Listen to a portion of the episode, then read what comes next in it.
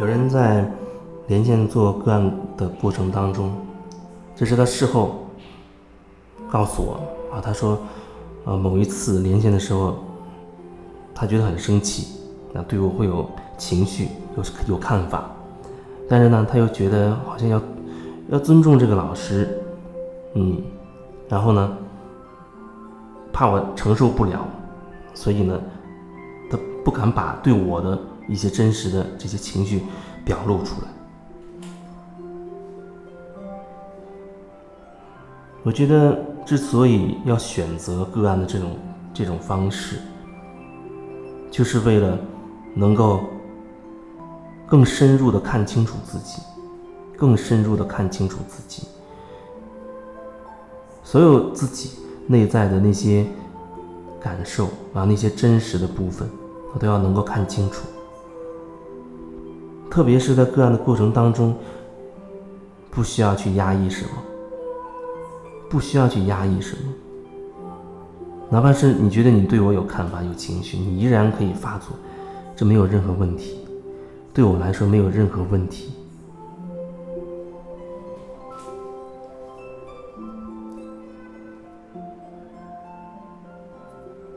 这里面好像有一些一些标准，呃，觉得。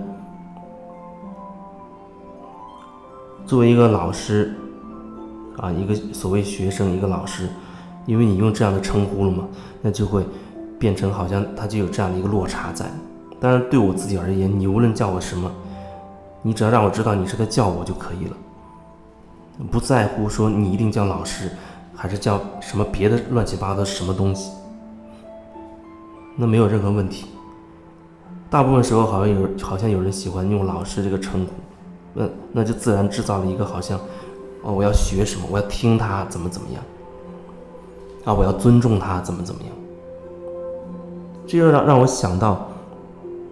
最近好像也比较明显遇到很多人，不管是他有意识还是无意识，或者所谓他是不是，呃，有信仰或者在修行，很明显的一点就是。只要那些美好的东西，他就只需要、只渴望那些美好的东西、美好的感受啊！不要那些负面的情绪，甚至有的比较极端，他要回避那些制造情绪的人啊！他可以把它叫做垃圾人，他远离垃圾人。只要美好的，不要不好的；只要美好的，他就觉得这就叫所谓的修行。修行不是什么特别的东西，就是生活本身。只是你要看清楚它，看清楚它，你的生活就会更加的有质地，更加的真实。你看不清楚它，就只能随波逐流。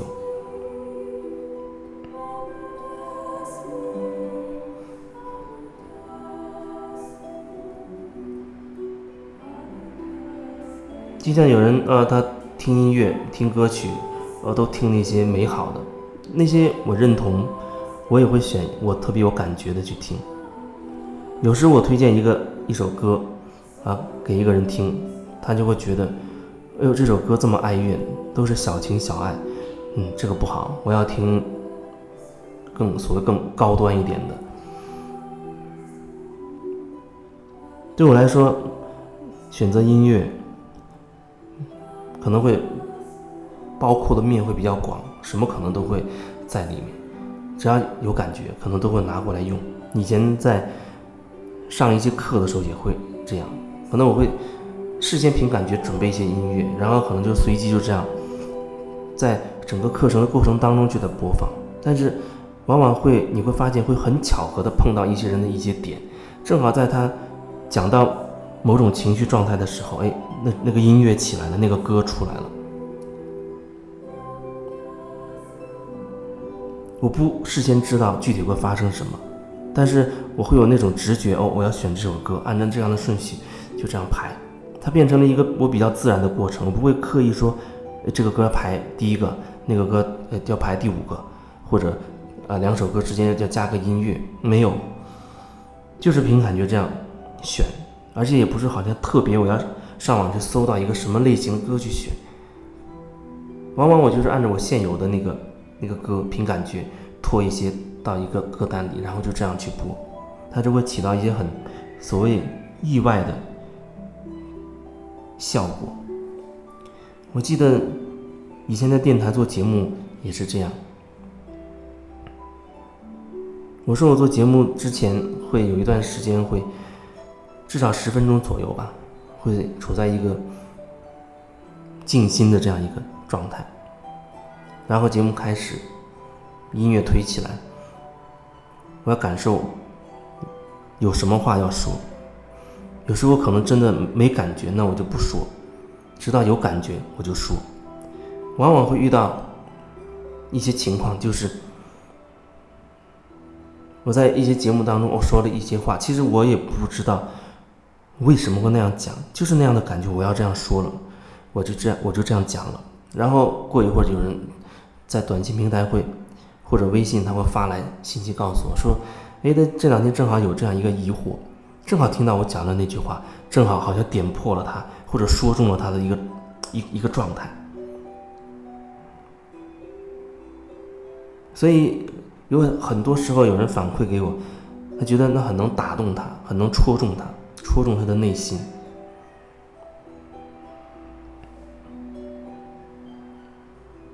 如果我们能够经常保持觉察，那么我们就会越来越多的感受到自己当下的直觉、直觉，或者是一些灵感的就会冒出来，你会知道。哦，我要这样做，或者我要说这样的话，很多时候其实都是这样。我每一次在个案的过程当中，几乎都是把自己重新整合了一遍。我也在说，其实本质上可能是在说同一个东西，可是我一边说一边意识到，我竟然也可以用这样的方式去表达我要表达的东西，你知道吗？那是。那是一种感觉，我很明显感觉在那个过程当中，我又整合了一遍，我用用用用这种方式让自己更清晰了，越来越清晰了。所以对我来说，那个案过程对我来说也是一个很大提升的过程。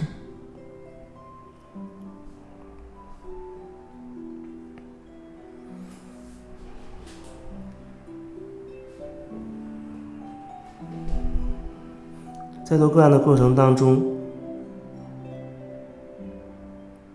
你最好是能够很真实的面对自己，你不要担心关于我的所有的问题，你要担心的不是我。但是有的时候你这样事后这样告诉我，让我能够感受到，其实那隐藏着你的一种一种模式，跟别人交往时候的一种模式。当你遇到某一类人的时候，你就会觉得，有些有一些话。不能当他面说。比如说，你遇到一些你相对比较尊重的人，一一些老师或者一些长辈，你可能对他们是有情绪的，是有想法、有看法的，可是你不会说出来，因为哦，他们是什么什么老师，因为他们是什么什么长辈，或者因为他们曾经帮过你，等等等等，你一定可以找到一些理由，让你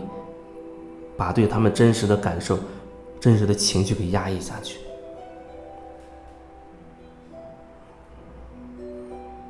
当你压抑自己的时候，不不去看自己真实的感受的时候，你是肯定可以找到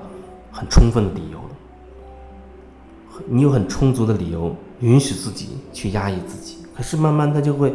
让你自己的里面的东西越来越多，越来越多，终到有一天你装不下了。你会遇到一个爆破口，然后你就爆发一次，哦，你会好一段时间。有人会觉得我的情绪定期爆发一次，那这就是清理了。你说他这情绪的清理，我觉得某一个层面他也算是，但是如果说你没有觉察，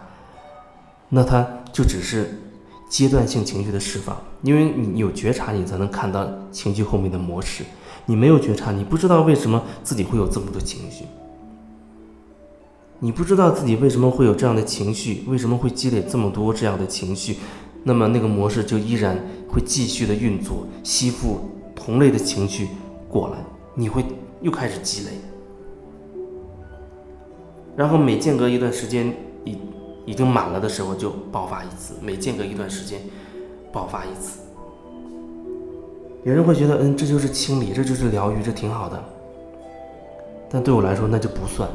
你没有意识的主动性意识到自己在释放情绪，那不能算是疗愈。某个层面，它说不定是情绪在渲染，你在渲染那种情绪，就像你失恋了，你很难过，你找了一个很悲情的歌曲，越听越伤心，你越听越恨那个人。越听情绪越越大，越听越难过。你没有意识，你没有觉察。如果你有觉察，你可可能会把这首这首歌当成很好的释放你悲伤情绪的一个一个点，一个缺口。你可以借由这个歌啊，让感受自己的心痛，让自己的情绪爆发出来，释放出来。你这是有意识的，它真的是一种释放。可是你没有觉察，它就变成一种渲染。你越听越伤心，越听越伤心。可能因此衍生出很多对异性的一些憎恨，说不定因此改变了你对情感、对婚姻的看法。他会给你附加很多东西，所以同样是听所谓的情歌，或者听什么音乐，有觉察没有觉察，那起到的作用是不一样的，是不一样的。